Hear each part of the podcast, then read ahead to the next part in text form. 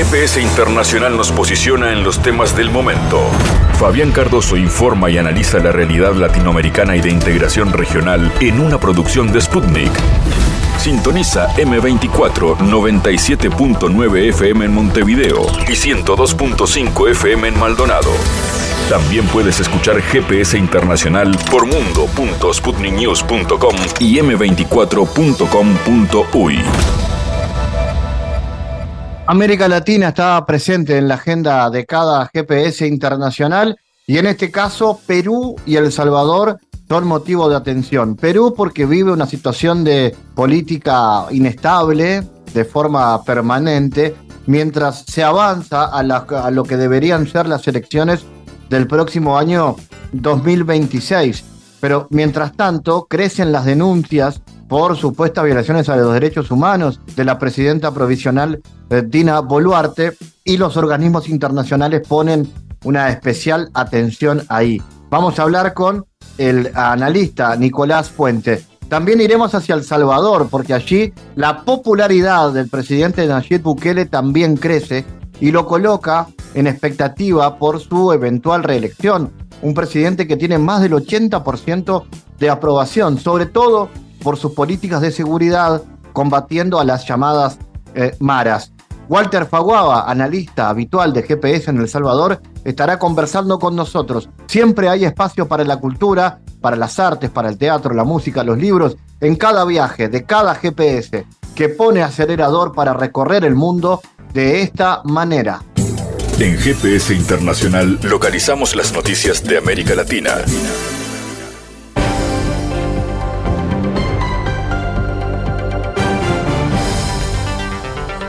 Ahora noticias, el informe del Pentágono en el que se afirma que Estados Unidos se enfrenta a amenazas biológicas por parte de sus adversarios en un intento de obtener una licencia para seguir desarrollando laboratorios biológicos estratégicos en países que rodean a Rusia, China, Irán y Corea del Norte, declaró a Sputnik, un experto en lucha antiterrorista. Según el ex analista antiterrorista del Departamento de Estado de Estados Unidos, Scott Bennett, estos laboratorios se utilizarán para desarrollar armas biológicas dirigidas a vulnerabilidades genéticas y de ADN específicas de personas de ascendencia eslava, asiática y persa hindú.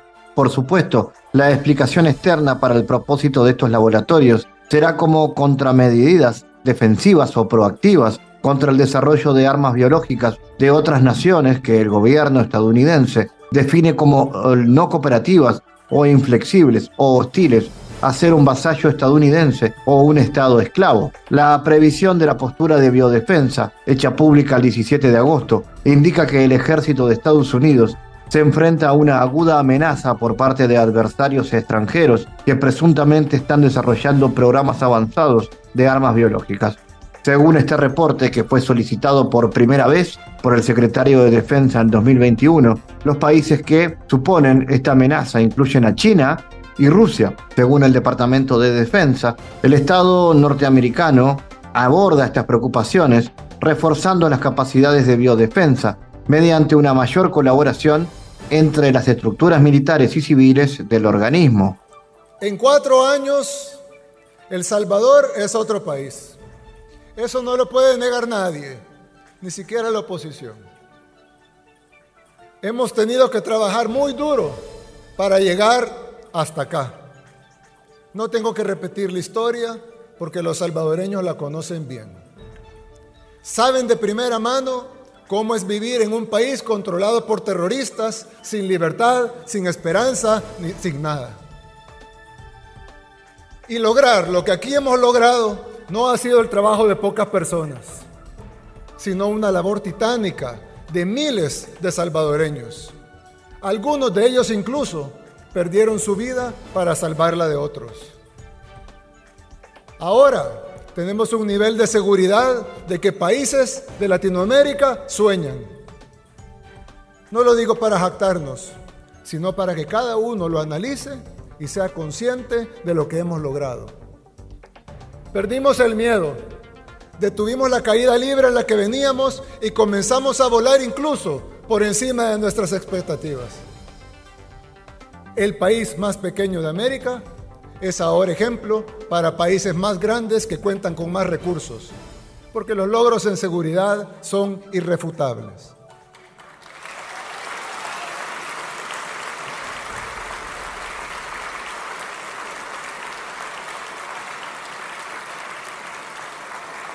Hoy, la normalidad de los salvadoreños es caminar a las 9 de la noche en su comunidad, o cruzar una calle antes prohibida, o jugar en el parque con amigos de otra colonia.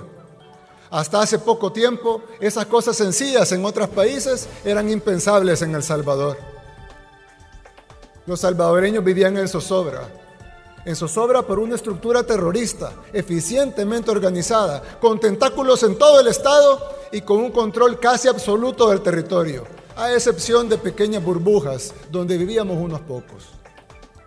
Las pandillas salvadoreñas eran las más grandes, estructuradas y sanguinarias del mundo. Llegaron a ser tan poderosas que incluso conocedores y especialistas de renombre que vinieron aquí a estudiar el fenómeno aseguraban que era imposible vencerlas. Los pandilleros controlaban quienes llegaban a visitar a la gente en sus casas. También controlaban qué organizaciones podían llegar a hacer trabajo comunitario. Controlaban las rutas de buses, de taxis, si podían entrar los Ubers o no. También controlaban qué productos iban a ser permitidos. Controlaban la venta de drogas, pero también de frutas, de carnes, de vegetales en los mercados. Las pandillas tenían colaboradores para prestar dinero a los comerciantes que luego extorsionaban. Y tenían también niños con los que mandaban a cobrar la extorsión. Los cabecillas tenían moteles y bares, pero también panaderías, talleres de carros y hasta sus propias funerarias para hacer el negocio redondo de la muerte. Y aunque la gente buena en las comunidades no fuera parte, la actividad de las pandillas se los afectaba en todos los aspectos de su vida quisieran o no. Los pandilleros aprendieron a sacarle rédito a la política corrupta. Recibían dinero por votos, por movilizar gente. Aquí hay algunos casos, incluso documentados en video. Negociaron que las cárceles fueran prostíbulos, también está en video y ordenaban muertes desde esos lugares donde se suponía que las fuerzas de seguridad tenían el control, al menos en las cárceles, pero ni siquiera eso. Desde ahí ordenaban las muertes y eso también está documentado. ¿Cuántos niños salvadoreños nacieron, crecieron y murieron sin ni siquiera poder ir a jugar una tan sola vez al parque? Porque había una frontera imaginaria en su colonia que se los impedía cuánto dinero se invirtió en nuestro país por tantos años para hacer diagnósticos y planes de seguridad que nunca funcionaron. ¿O funcionaron? ¿Cuánto ganaron los medios de comunicación con vender historias de asesinatos y muertes? Y todo esto solo fue posible por un sistema que se autoprotegía.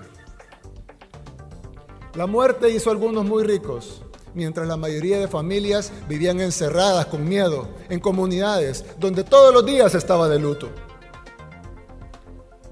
Esos traumas que nos dejaron tantas décadas de violencia nos llevarán muchos años a sanar.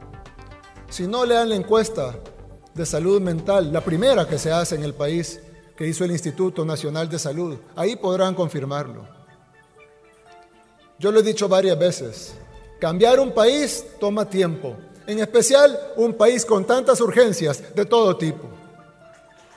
Por eso, tuvimos que crear nuestro propio método, sin permitir que nadie, nacional o extranjero, nos ordenara qué hacer. Sin tener que cumplir compromisos bajo la mesa, porque los únicos poderes detrás de este gobierno han sido siempre Dios y el pueblo.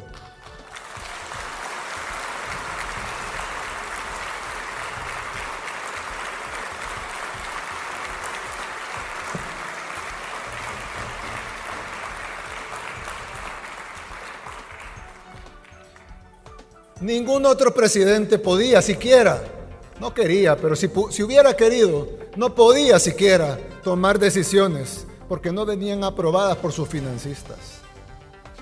mientras que nosotros solo le rendimos cuentas a los salvadoreños. Por eso hemos podido tomar las decisiones que había que tomar. No rendimos cuentas a la comunidad internacional. No nos doblegamos ni ante los países que nos quieren decir cómo debemos resolver nuestros problemas, cuando ellos ni siquiera pueden resolver los de ellos. En El Salvador hicimos lo que ningún país de Latinoamérica pudo hacer, ni siquiera algunas potencias del continente. Cambiamos el viejo sistema político y le arrebatamos a los delincuentes el control del Estado. El presidente salvadoreño Nayib Bukele afirmó que la guerra contra la corrupción, que declaró en junio pasado, ya está dando resultados claros y pidió a la población paciencia y confianza, pues la derrota de este flagelo se logrará paso a paso en un periodo prolongado. La guerra contra la corrupción fue anunciada este primero de junio y ya está dando resultados claros, publicó el mandatario en Twitter. Nayib Bukele explicó que esta lucha no se terminará en un mes ni en un año, pero se logrará paso a paso y le solicitó a la población paciencia y confianza. Agregó que las líneas de investigación son muchas y complejas. Sería contraproducente dar demasiada información al inicio, por razones obvias. Después de haber convertido al país más peligroso del mundo en el más seguro del continente, creo que nos hemos ganado las credenciales para pedir esas dos cosas, paciencia y confianza, expresó Bukele, quien subrayó que los resultados se están viendo. Bolivia realiza las pruebas finales antes de la puesta en marcha oficial de la planta procesadora de carbonato de litio en el Salar de Uyuni, ubicado en el departamento de Potosí, indicó el ministro de Hidrocarburos y Energía, Franklin Molina. Avanzamos en un proyecto que muchos creerían que no iba a funcionar y hoy verificamos esta realidad, prácticamente el inicio de pruebas de la planta de producción de carbonato de litio, informó en contacto con la televisión estatal Bolivia TV. Las instalaciones de la factoría están situadas en la comunidad de Luipi, situada en el borde sur del Salar, un desierto de sal de aproximadamente 13.000 kilómetros que está a 608 kilómetros al suroeste de La Paz. Molina precisó que durante esta semana se realizaron pruebas mecánicas en esa planta junto con los especialistas y científicos de la empresa estatal Yacimientos de Litio, la responsable de la extracción y procesamiento de las reservas que están en el salar, esto es un momento importante porque el carbonato de litio, la movilidad eléctrica y la transición energética son aspectos que permiten poner en marcha una industria naciente que generará ingresos y empleos directos e indirectos en esa región, remarcó la autoridad boliviana. El Papa Francisco nombró al ex juez de la Corte Suprema, Eugenio Zaffaroni, a cargo de un comité académico sobre derechos sociales, migración y colonialismo, informó el Centro de Prensa del Vaticano designo para el periodo 2023-2028 como Junta Académica Fundadora del citado instituto a los profesores Dr. Raúl Eugenio Zaffaroni, Alberto Filippi y Marcelo Suárez Orozco, señaló un comunicado del jefe pontífico. Zaffaroni es un abogado y jurista argentino que ejerció como miembro del máximo tribunal de Argentina entre 2004 y 2013. El Papa Francisco creó el Instituto para la Investigación y Promoción de los Derechos Sociales Fray Bartolomé de las Casas, con el objetivo de divulgar contenido académico, docente y de formación. Además, concedió estatus de asociación privada de fieles al Comité Panamericano de Juezas y Jueces para los Derechos Sociales y la Doctrina Franciscana.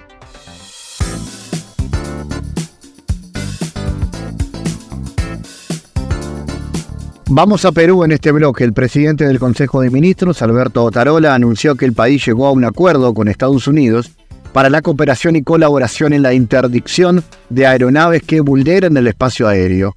Este acuerdo implica la mejora de helicópteros peruanos, la adquisición de radares y la capacitación de personas por parte de los Estados Unidos. La cooperación en esta área había sido cancelada por el país norteamericano en 2001, luego de que Perú derribó un avión con dos misioneros estadounidenses.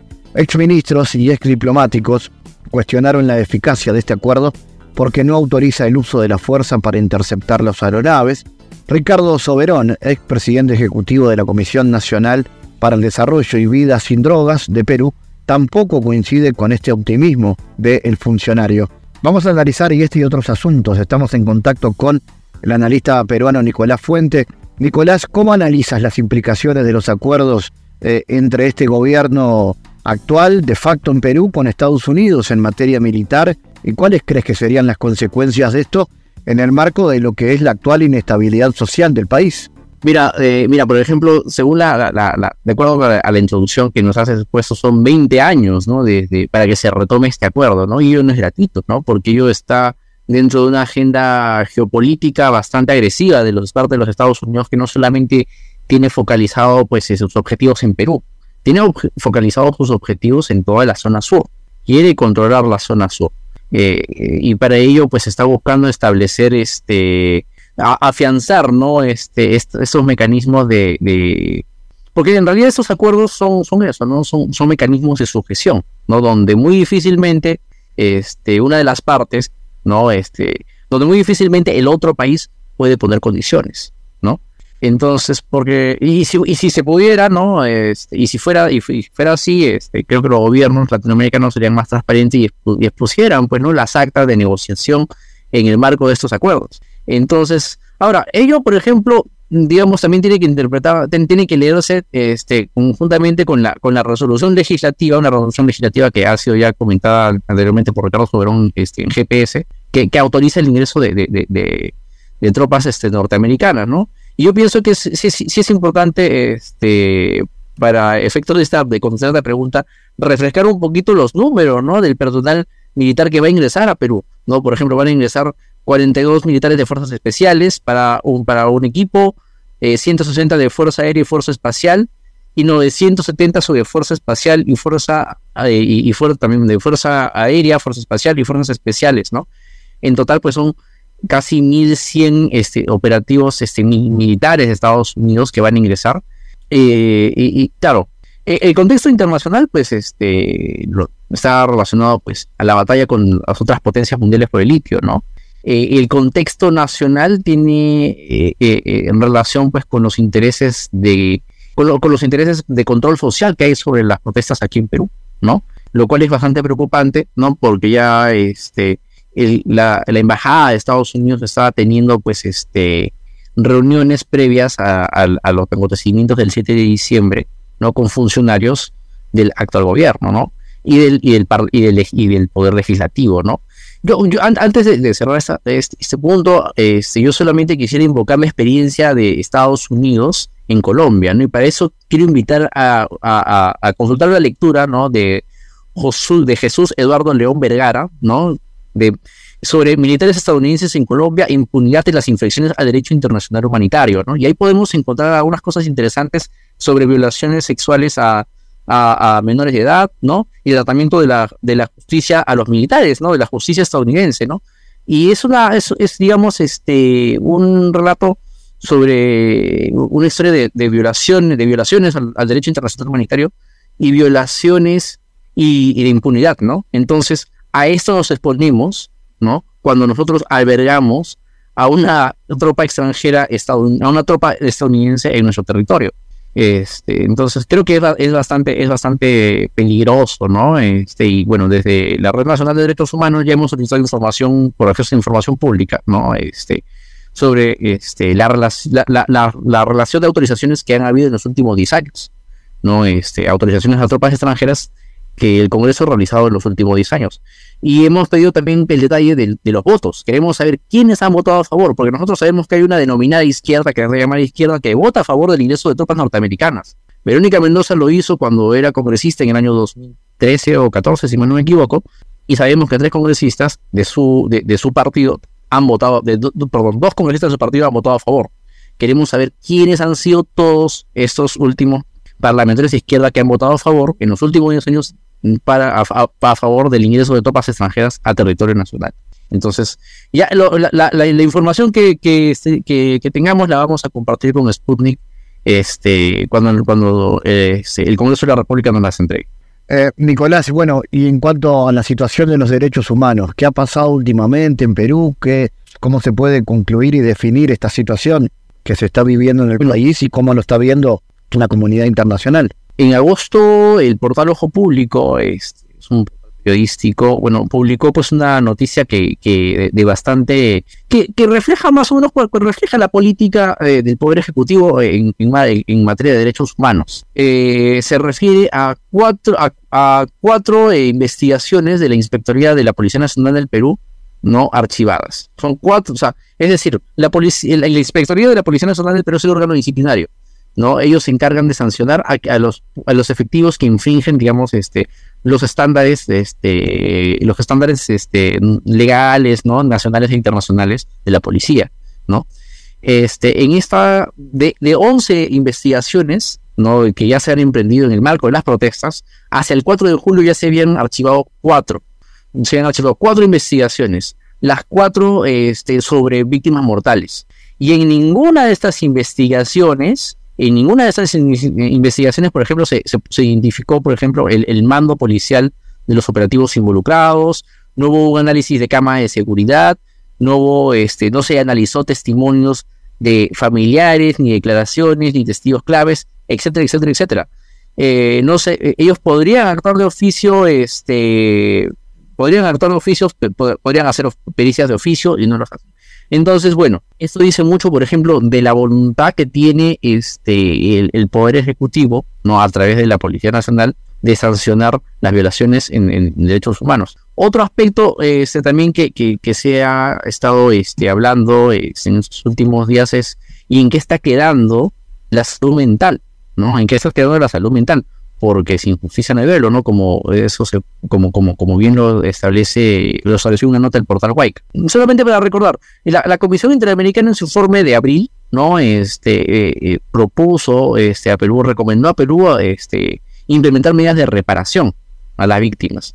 No obstante, este, lejos de implementar medidas de reparación, no, lo que se ha hecho es este, lo, que se hace a través de, de, lo, del aparato de justicia es incrementar el dolor de las víctimas. Por ejemplo, las víctimas de Juliaca, las víctimas de Puno, ahora tienen que padecer con el hecho de tener que viajar a Lima para seguir su carpeta fiscal, porque, la investigación que se había hecho en Puno ahora se ha hecho en Lima.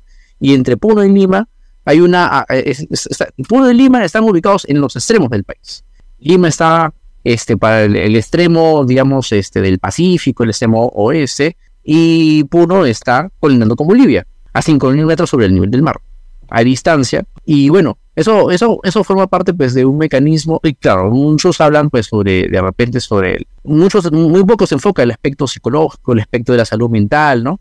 Entonces, es un tema que, digamos, este, también eh, debería de ser impulsado desde el Poder Ejecutivo y, este, lamentablemente, solamente ha quedado en, en una subvención este, que en, una subvención de apoyo económico, ¿no? Este, que se, que se, que se expidió en enero del 2006, perdón, en enero del 2023, ¿no? Un apoyo económico que no tiene ni carácter resarcitorio ni reparatorio, solamente es un apoyo económico para, para, para personas, este, digamos, sería. Entonces, lo que, lo, claro, y, además, y este, y este apoyo económico, pues ha sido expuesto en el Comité de Derechos Humanos de las Naciones Unidas como la política reparatoria del Estado, ¿no? Como la política para poder, digamos, este, cumplir este, los estándares de derechos humanos y asistir, pues, este, y proteger a, las víctimas, etcétera, ¿no? Lo cual es absolutamente falso. Entonces, lamentablemente, ¿no? Este, a nivel de derechos humanos, no solamente este, hay violaciones en relaciones a, temas sensibles como la vida, a temas sensibles como este, la seguridad personal y la integridad personal, etcétera, ¿no?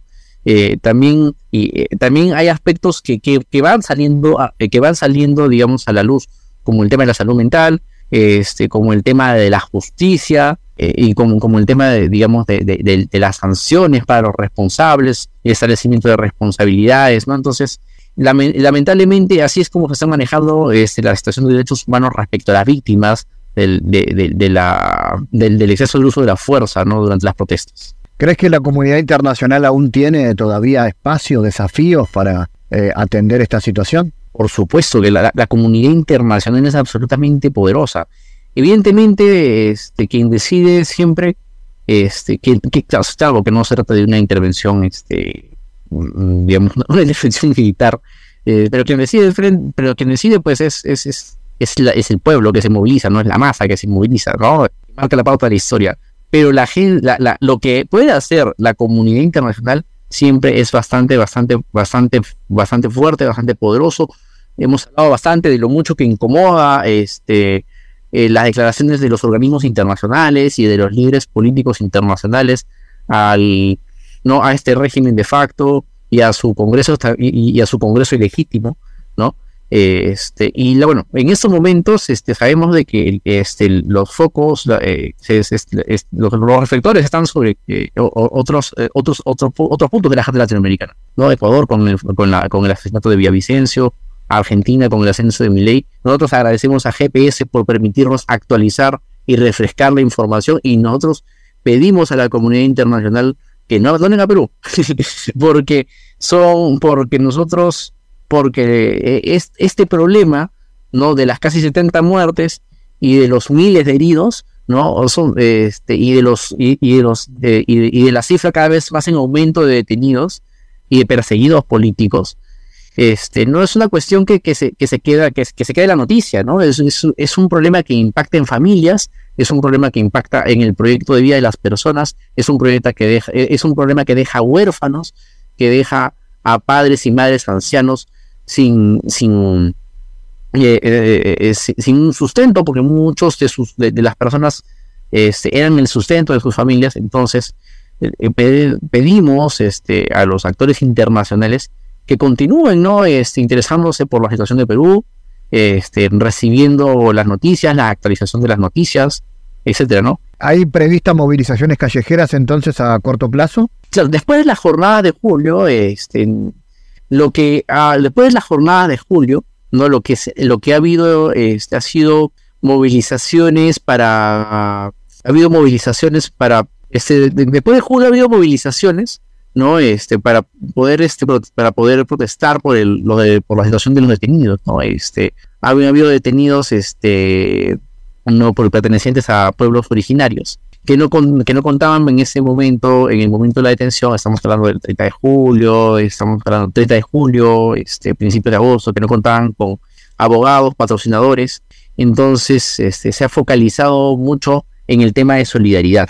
Eh, luego de ello es muy posible que se proyecten las jornadas para octubre, pero, pero, bueno, la, lucha este, por la justicia este, y digamos por, la, por esta consigna popular de la Asamblea Constituyente eh, es una lucha de largo aliento, ¿no? Este, no sabemos lo que va a pasar de aquí en tres años, no hacia el 2026, ¿no? Este, Perú es un país que no se ha caracterizado por ser este, políticamente estable, entonces, ten por seguro que hay una que hay una organización que hay, una organización que está pendiente, está pendiente, digamos, del escenario político y que de una u otra manera se organiza y se que, se organiza, se repliega y nuevamente vuelve a luchar. Entonces, este, ahorita están, ahorita este, las organizaciones sociales están en un periodo de repliegue y este, em, esperemos saber si se confirman pues las convocatorias de octubre. Nicolás Fuentes, gracias por tu análisis eh, para GPS. Muchísimas gracias. Analizamos los temas en GPS Internacional.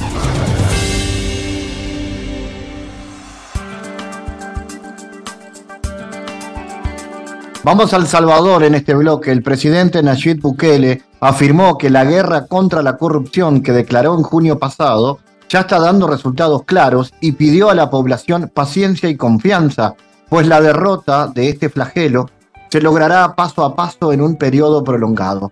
La guerra contra la corrupción fue anunciada este primero de junio y ya está dando resultados claros, publicó el mandatario en su cuenta de la red social de Twitter.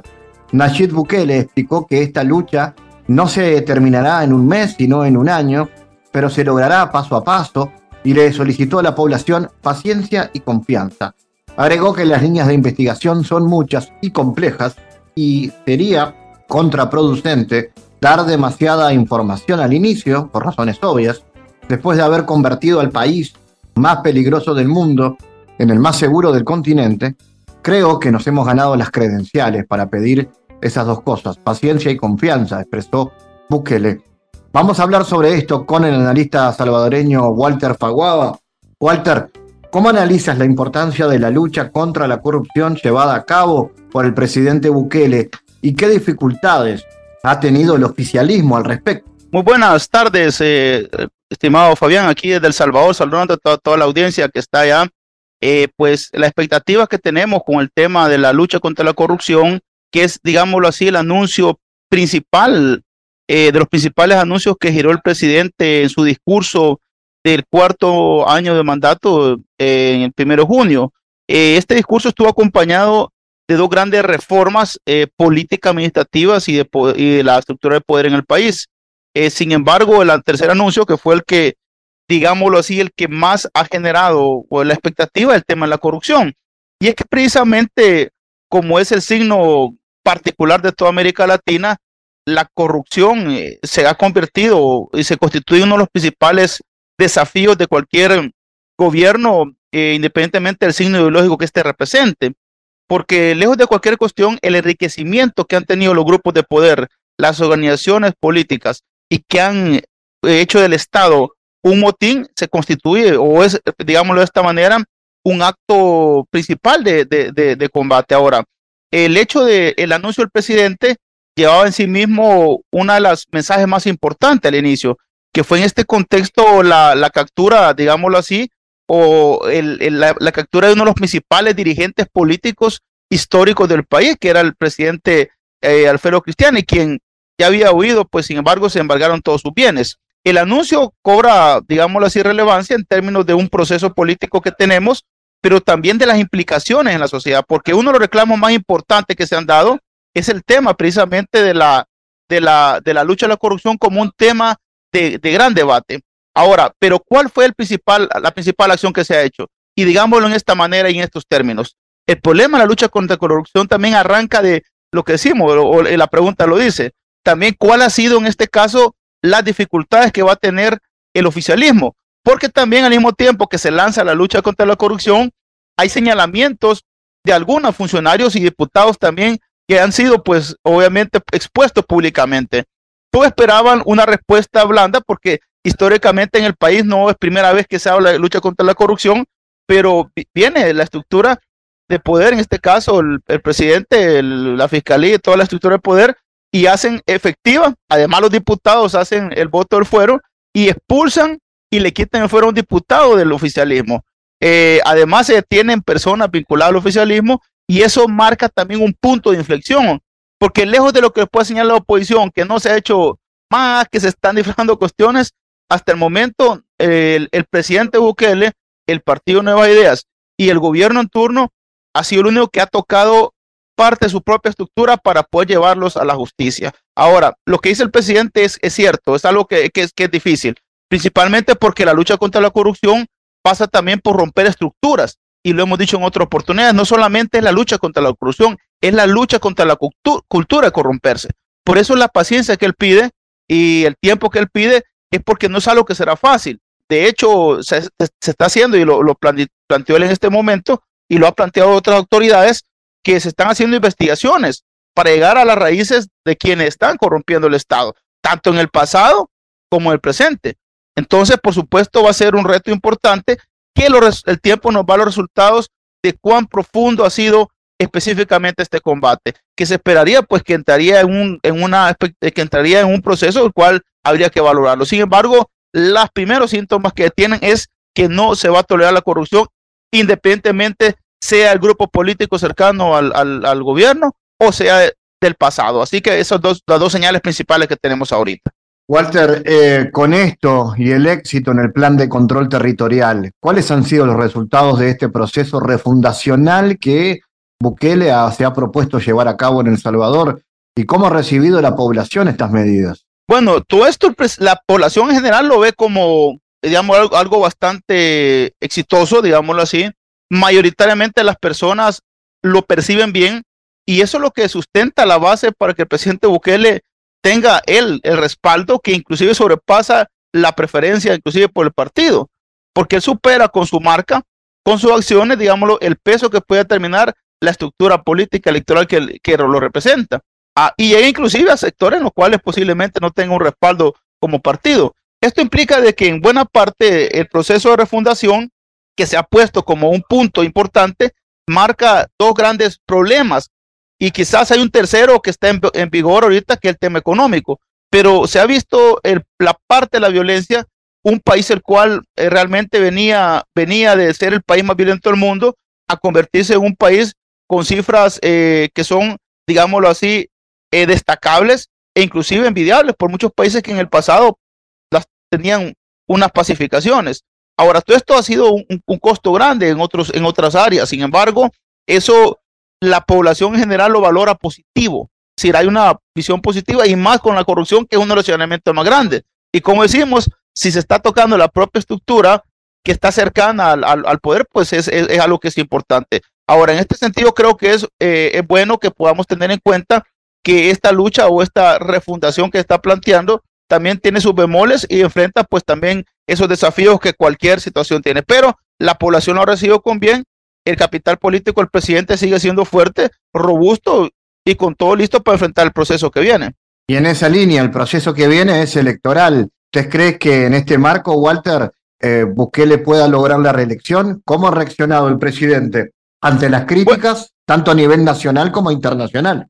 Bueno, existe un conglomerado de observancia a la gestión de Bukele del presidente desde el inicio de su gestión. Ha sido un mandatario que ha puesto varios temas en la agenda nacional e internacional. Y por supuesto, uno de los que está en, en, vigor es el tema de su reelección. Por el tema de la constitución constitucional, los reclamos que se hacen, las observaciones y, y el debate jurídico. Yo le digo, hay un debate jurídico fuerte, sin duda, eh, y que puede ser, se debate pues, y, se, y se discute, pero el consenso social y, digámoslo así, la aprobación de la población, digamos, el capital político electoral lo tiene. Y eso es realmente cuando se revisa en buena parte las intenciones de la oposición al poder, eh, el, el principal punto de debilidad, porque a pesar de que ellos trataron de hacer una fórmula unificada, no lograron ni unirse. Hoy están por separados y no logran ni, ni juntos, de momento, el 10% de la aprobación de la población. Es decir, Bukele entraría casi con una cifra de, cercana al 80% del apoyo poblacional, si no es que más, en materia de una reelección. Eso habría que verlo, obviamente, día de la, la votación, por supuesto, porque hay, acuérdate que hay tensionismo, un montón de cuestiones. Pero en el imaginario colectivo, la figura de Bukele se propone a una reelección, independientemente cuál sea el contexto en materia de del debate jurídico, y en este caso, el problema, en la situación del media, de, digámoslo así, de las reacciones que tienen nacional e internacionalmente algunos entes que reclaman eh, muchas de sus acciones y que inclusive lo han llevado a señalar como parte de una, de, de una esfera de atención. Y recordemos que esto también tiene que ver mucho con el modelo que ha planteado y la reconversión del sentido de muchas de las cosas más importantes que tienen en materia, sobre todo el combate al, al, tema, en este caso, de la violencia. Y entrado en debate pues en, con presidentes de, bueno, presidente Boric, con presidente, con Petro, en otros, ha entrado a debatirse, inclusive con López Obrador también se metió en la discusión. Entonces, quieras o no, hay críticas por la respuesta de Bukele la misma. Vean y lean los comentarios que dice la gente, qué piensa la gente. Siempre y cuando tenga ese apoyo popular y esa venia popular, Bukele tiene el capital para poder enfrentar estas críticas tanto nacionales como internacionales. Y en materia de política exterior, Walter, se han notado también una marca de la gestión de Bukele. Ahora hay un cambio ¿no? de, de, signo que se da en Guatemala y que seguramente pueda tener influencia. ¿Cómo crees que va a impactar esto en lo que significa la relación regional que tiene El Salvador? Bueno, sí, en buena parte, hay que decirlo, la victoria de Bernardo Arevalo en Guatemala ha traído consigo un nuevo cambio en Guatemala. De hecho, algunos eh, voceros de la oposición política en El Salvador lo saludaron abiertamente, dijeron, hoy va a cambiar Guatemala, esperamos cambie El Salvador, saludamos la esperanza, pero bueno, al rato ah, de eso Bernardo Arevalo comunicó que había hablado con Bukele, presidente Bukele, que habían establecido ya un vínculo para empezar a conversar. Los temas de país son temas de país y de región son de región, independientemente del signo. Por supuesto, eso puede definir algunas cosas, pero no define lo esencial que Guatemala y El Salvador son estratégicamente dos grandes países que necesitan, se necesitan mutuamente. El Salvador es un país pequeño territorialmente, pero con un potencial enorme en términos de, de, de servicios logísticos, de transporte, entre otros. Y Guatemala, que siempre ha sido, desde la época colonial, un centro de poder importante. Eh, por lo tanto, son parte fundamental del entramado del tema de la integración centroamericana, de la cooperación mutua y de problemas que son compartidos, por ejemplo, la violencia eh, ya que eh, se habló en un momento determinado que el tema de pandilla afectara a Guatemala y se ha visto casos en los cuales la policía de Guatemala y la policía de Salvador han colaborado para tener pandilleros que fueron a ir a sus fronteras. Entonces, el tema del narcotráfico, por supuesto, el tema de la integración de las aguas, tenemos un problema aquí con, con, las, con la, el tema de la minería en la parte del norte de, de, del país, eh, entre otras cosas que son temas de interés, además temas comerciales, temas de gestión. Entonces, sin duda, la cooperación va a ser importante. Ahora, Estados Unidos ahí está metido siempre. Estados Unidos, recordemos que en los últimos días ha creado una atmósfera de cambio con su nueva, el nuevo embajador que se ha sentado ya con el presidente Bukele, con los ministros, con la canciller, eh, vino el secretario para el hemisferio, vino el, secretario de Asuntos Estratégicos, todos le han dado un viraje a la visión del, eh, actualmente, como que hay una legitimidad hacia lo que la gestión, que al principio, recordemos, hace un par de años no, no existía. Lo mismo con Guatemala, pues hay que acercarse a Guatemala y esto va a permitir que esa integración y en la política en la visión geopolítica de los Estados Unidos, la mejor integración de estos dos países posibilita mejoras en un combate también eh, a un problema que está siendo fuerte también, que es la migración ilegal. Así que sin duda eh, la victoria de Bernardo Arevalo nos va a tener nueva expectativa. Con Xiomara Castro, por ejemplo, se ha trabajado, con Arevalo también se va a trabajar seguramente. Habría que ver en qué puntos y qué temas nos va a dar. De momento es una plática. Vamos a ver en estos días cuáles son los acercamientos reales que tienen en ese sentido. Walter Faguaba, desde El Salvador, gracias por tu análisis. Muchas gracias, Fabián. Saludos a todos en Uruguay y en América Latina. Bendiciones. En GPS Internacional navegamos por la sociedad y la cultura.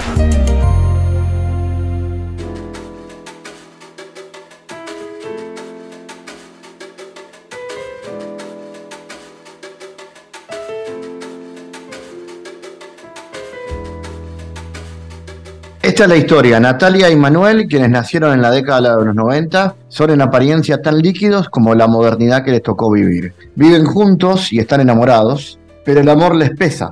Será con Ana con quien intentarán encontrar el equilibrio perfecto. Es una reflexión sobre el amor en nuestra época y sobre lo que nos pasa cuando nos interpela. Así se describe la obra Equilátero, dirigida por Angélica González, interpretada por Gabriel Ocampo, Patricia García y Paola Gago, con quien estamos en GPS. Contanos entonces, Paola, sobre Equilátero, que habla sobre la, utopía del amor infinito, ¿así se presenta? Sí, exactamente, Fabián. bueno, en, principio, muchísimas gracias por el espacio. Y así es, este, bueno, esta obra es una obra muy particular, es una obra muy especial. Este, se estrenó el año 2020, ¿no? Y bueno, tema pandemia, después se repuso en el año 2021 y después luego ganamos eh, los fondos regionales y hace tiempo que la venimos haciendo eh, ganó en el año 2020 también premio de dramaturgia inédita. Y bueno, eh, es, una obra muy sensorial eh, a nivel, en todos los sentidos, porque lo que hace en, primera instancia es a través de esta historia, de estos tres personajes, es ponernos en, reflexión de cómo nosotros habitamos los vínculos, cómo habitamos el amor. Natalia y Manuel es una, es una pareja tipo, ¿no? Donde hace muchos años que están juntos y de repente empieza a pasar esto que generalmente a veces pasa más parejas, ¿no? Que es como el estanque, que nos estamos acostumbrando, ¿qué pasa? Eh, esto es lo que somos, esto es lo que hay, este es el amor, ¿no? Y bueno, ahí aparece como el tercer condimento, que es Ana, eh, que, es en, en, este caso es mi personaje, y viene a romper esa estructura, ¿no? Formando eh, este vínculo como un equilátero.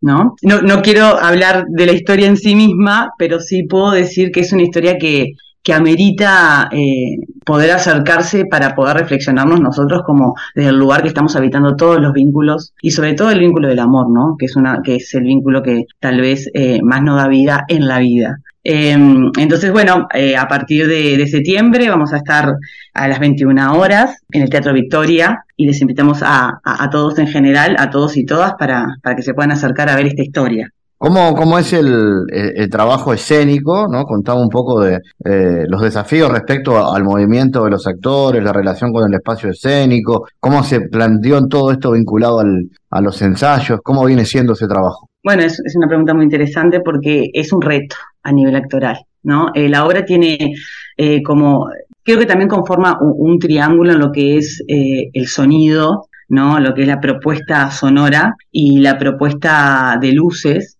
además de lo que es la escénica, ¿no? Y los actores y las actrices estamos dándole vida a, a, esta historia. Pero como es una historia muy erótica, ¿no? No, no, no me atrevo a decir pornográfica porque no lo es, pero sí es una historia muy erótica. Eh, es muy jugado a nivel actoral. Las directoras, que es Romina Capote y Angélica González, que bueno, también es la dramaturga, ¿no? Este, nos acompañaron todo el tiempo, pero al tener eh, tanto contacto físico y tener que estar involucrando mucho nuestras emociones, eh, es un reto actoral este, habitar ¿no? El eros, la erotización, lo que le sucede a estos personajes cuando se cuestionan de qué forma quieren amar y romper esos patrones, ¿no? Esos patrones heteronormativos impuestos o por defectos que viene una sociedad y de repente dice, bueno, eh, tal vez no solo quiero estar con un hombre y tal vez puedo estar con una mujer y dónde queda eso eh, en toda esta estructura social y cómo lo, lo, enfrento, ¿no? Sobre todo a través del personaje de Natalia, que es, eh, que tiene como sus partes de terapia, inclusive, ¿no? Donde se reflexiona a sí misma con el público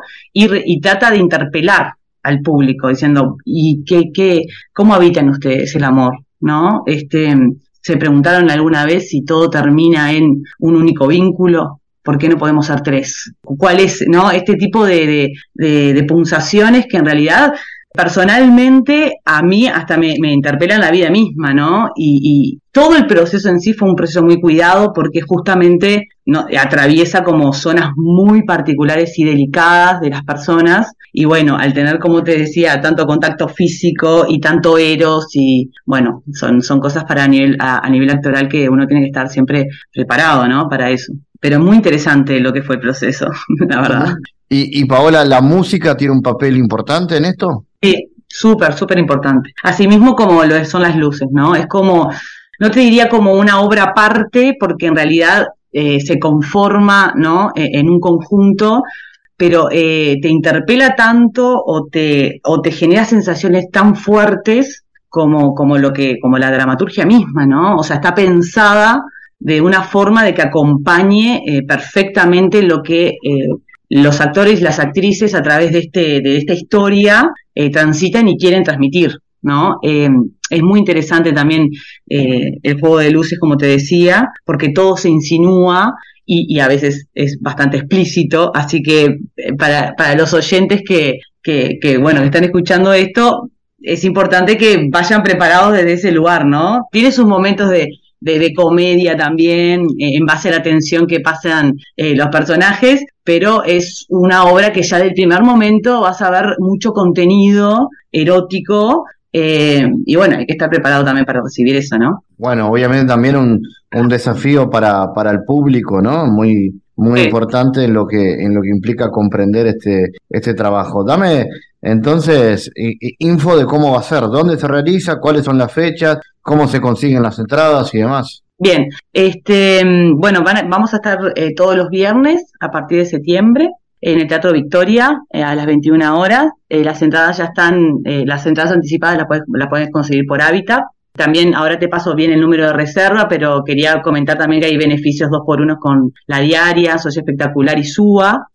también se puede mandar un mail a Intermedios Producciones eh, donde ahí le pueden pasar mucho más eh, información o a través de, del Instagram equilátero, que le podemos pasar más información. Para las reservas tenemos un WhatsApp que es 091 36 40 72. Así que por cualquiera de esas vías nos pueden estar escribiendo que, les daremos o más información o directamente para las reservas. ¿Y hay posibilidades de que la obra luego siga en cartel o vaya al interior o al exterior? ¿Por dónde va? Bueno, es, es, es, siempre es una posibilidad. Ojalá suceda, ¿no? Este, pero sí, siempre es una posibilidad. En principio vamos a estar solo cuatro funciones, que es la temporada que vamos a hacer acá en Montevideo, y, y después se verá en base a cómo vaya funcionando, si se, si se extiende o se repone. Pero hay que quedarse con esas cuatro funciones, en principio. Así que no se duerma. Por supuesto que no. Paola Gago, gracias por estar en GPS. No, bueno, muchísimas gracias, Fabián. Un abrazo, ¿eh? El mundo en GPS internacional. En diálogos geopolíticos analizamos diversos asuntos que atañen a la política mundial, desde el abordaje de los ámbitos multilaterales de articulación política a nivel global hasta las cualidades y los propósitos de las configuraciones regionales, tanto en América Latina así como en otras regiones. Nuestro objetivo es poner foco a una gran diversidad de temas que atañen a la geopolítica en el mundo contemporáneo. Para eso vamos a recibir a Santiago Caetano, aquí en GPS. Bienvenido, Santiago. ¿Qué tal, Fabián? En la columna de hoy continuaremos hablando de Susan Strange, autora británica para quien existen dos tipos de poder en el sistema internacional. El poder relacional, basado en la capacidad del actor de defender sus intereses en un marco determinado de interacciones, y el poder estructural, que refiere a la capacidad de definir las reglas que determinan la estructura según la propia conveniencia del actor predominante. Es en este sentido que la teoría de poder estructural se enfoca en este tipo de poder, a partir del cual Strange ubica cuatro estructuras primarias, siendo la seguridad, la producción, las finanzas y el crédito, así como el conocimiento, las ideas y las creencias. Según advierte ella, si bien dichas estructuras son interdependientes entre sí y tienen una distribución de poder diferente, la autora intenta comprender quién se beneficia como resultado de los cambios estructurales en el sistema internacional. Y asimismo, Strange advierte la existencia de estructuras secundarias, como aquellas referentes a la energía, el comercio, el transporte y el bienestar. Este vínculo es clave para la perspectiva de Strange, puesto que se hace referencia a aspectos a los que el autor establece como determinados valores básicos de toda sociedad, como la riqueza, la seguridad, la libertad y la justicia. Los efectos de comprender cómo la combinación de los mismos varía según los vínculos de poder. Bueno, Strange sostiene que han habido cambios en la distribución del poder en el sistema internacional, referentes al desplazamiento de poder desde actores estatales o no estatales, de estados más débiles a estados más poderosos, así como la difusión de poder en términos generales. En este sentido, con su propuesta analítica, la autora plantea superar los conceptos de poder duro poder blando referentes a las perspectivas realistas e idealistas, respectivamente. Más aún, el poder estructural deviene de la capacidad de definir las estructuras y los marcos de negociación entre estados, a partir del establecimiento de las reglas a favor del actor hegemónico. Gracias Santiago por tu aporte a GPS Internacional. Gracias Fabián, hasta la próxima. GPS Internacional, una producción de Sputnik con la producción periodística de Santiago Caetano, siguiendo los temas más importantes de la agenda latinoamericana y con visión global. Esta producción de Sputnik que se despide y que nos invita también a que nos sigan a través de las redes sociales. En Twitter somos GPS Inter y estamos también en Facebook, GPS Internacional. Fabián Cardoso en GPS Internacional junto a los protagonistas analizó la realidad. Una producción de Sputnik por M24, 97.9 FM en Montevideo y 102.5 FM en Maldonado. Que puede volver a escuchar en mundo.sputniknews.com y m24.com.uy.